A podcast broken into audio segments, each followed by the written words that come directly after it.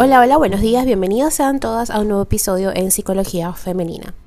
Para quienes son nuevas por acá, mi nombre es Isneikar Blanco, soy psicólogo clínico y me especializo en la atención a mujeres, trabajando lo que es el empoderamiento, el crecimiento personal y la autogestión emocional. Y el día de hoy vengo a hablarte sobre esas emociones que te paralizan y no te dejan vivir tu vida. Son la culpabilidad y la preocupación. En nuestra vida nos encontramos rodeadas de culpabilidad y preocupación, que son dos emociones que no nos aportan nada bueno, pero a las que le damos más importancia de la que deberíamos. Solemos sentirnos culpables por otras cosas que hemos hecho, cosas con las que no nos sentimos conformes con los resultados que hemos obtenido. Paralelamente nos preocupamos por aquello que podríamos hacer, pero no hacemos, ya sea por miedo o por falta de acción. La culpa no está en el sentimiento, sino en el consentimiento. Esto lo dijo San Bernardo de Claraval, o Claraval, mejor dicho.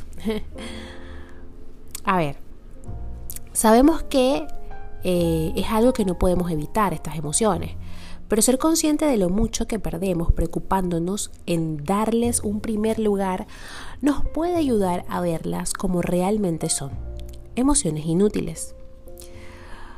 Tanto la culpabilidad como la preocupación son dos emociones cuyas consecuencias te inmovilizan, mientras provocan que pierdas el tiempo brindándoles una atención que no merecen. La primera, la culpabilidad, provoca que pierdas tus momentos presentes, pensando en aquello por lo que te culpabilizas, perdiendo el tiempo pensando en algo que ya está hecho y no tiene solución. En cambio, la segunda, la preocupación, ocasiona que te quedes inmóvil, parado, mientras piensas en un futuro que aún no ha llegado pero que te preocupa. Sentirse mal o preocuparse no cambiará nada que haya pasado ni lo que esté por venir. Pero, ¿por qué seguimos dándole tanta importancia a estas dos emociones? Ahora que somos conscientes de que no nos aportan nada, ¿por qué aún así le brindamos tanta importancia? Todas las personas que están a nuestro alrededor viven alrededor, valga la redundancia, de estas dos emociones. Es fácil ver a personas deprimidas y pesimistas que continuamente se culpabilizan y se preocupan por cosas que han hecho o que aún no han hecho. Probablemente tú no eres una excepción dentro de este grupo. Por eso es necesario que identifiques estas dos emociones para que las elimines y de esta manera puedas evitar las consecuencias que puedan tener como por ejemplo la angustia. Y es que la angustia es una de las formas que tiene la culpabilidad y la preocupación para manifestarse. De esta manera te sentirás abatido y molesto a la vez que obsesionado por algo que ha sucedido o que pueda suceder. Una vez que hemos identificado estas emociones en nosotros, que somos conscientes de cómo nos hacen sentir y de que no nos sirven más que para generarnos angustia, es el momento de ponerle solución. Debemos ver la culpabilidad no como algo que nos atormente, sino como una oportunidad de aprender de un error que hemos cometido.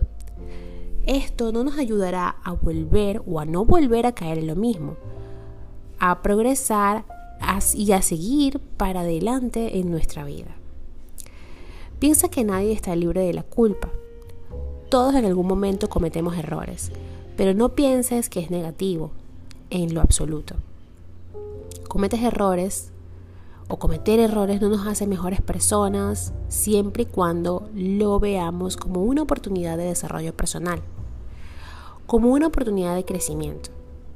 Es decir, que nos hace mejores personas siempre que lo veamos así. En cuanto a la preocupación, estar obsesionados o obsesionadas por lo que pueda pasar en el futuro realmente no nos aporta nada. Cuando llegue el momento debemos actuar y lo que tenga que pasar pasará y punto. No te preocupes por lo que no ha sucedido.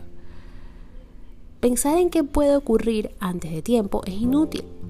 No tienes una bola mágica, la magia no existe, no hay hechiceros, eso solamente en Hogwarts, ¿ok? Para los Potterheads, por supuesto. Definitivamente estas cosas no existen, son irreales. Así que pensar en que pueda pasar lo que hace es que inviertas un montón de energía y tiempo en cosas que pues no vas a tener la certeza nunca hasta que sucedan. Porque es que quizás también cuando llegue el momento todo suceda de una manera que no te esperabas. Esto puede ser positivo o negativo.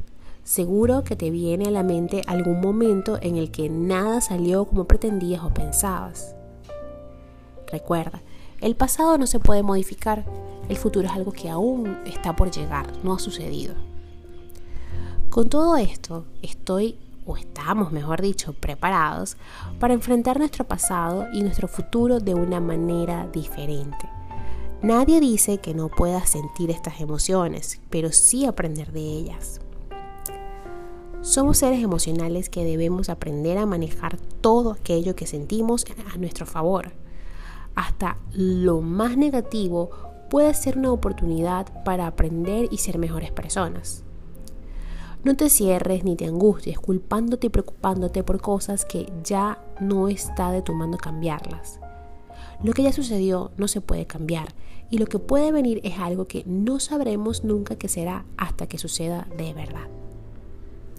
Hasta acá el episodio de hoy, espero que lo hayas disfrutado y si ha sido así, por favor déjamelo saber a través de mis redes sociales, en Instagram, Twitter, Clubhouse y Twitch como Psiqueplenitud11, en Facebook y en TikTok como psicóloga Blanco. Recuerda que en, todas estas, en todas estas redes sociales hay un link que te llevará directo a mi WhatsApp y por allí podremos agendar tu primera consulta online. Que tengan todas un feliz inicio de semana.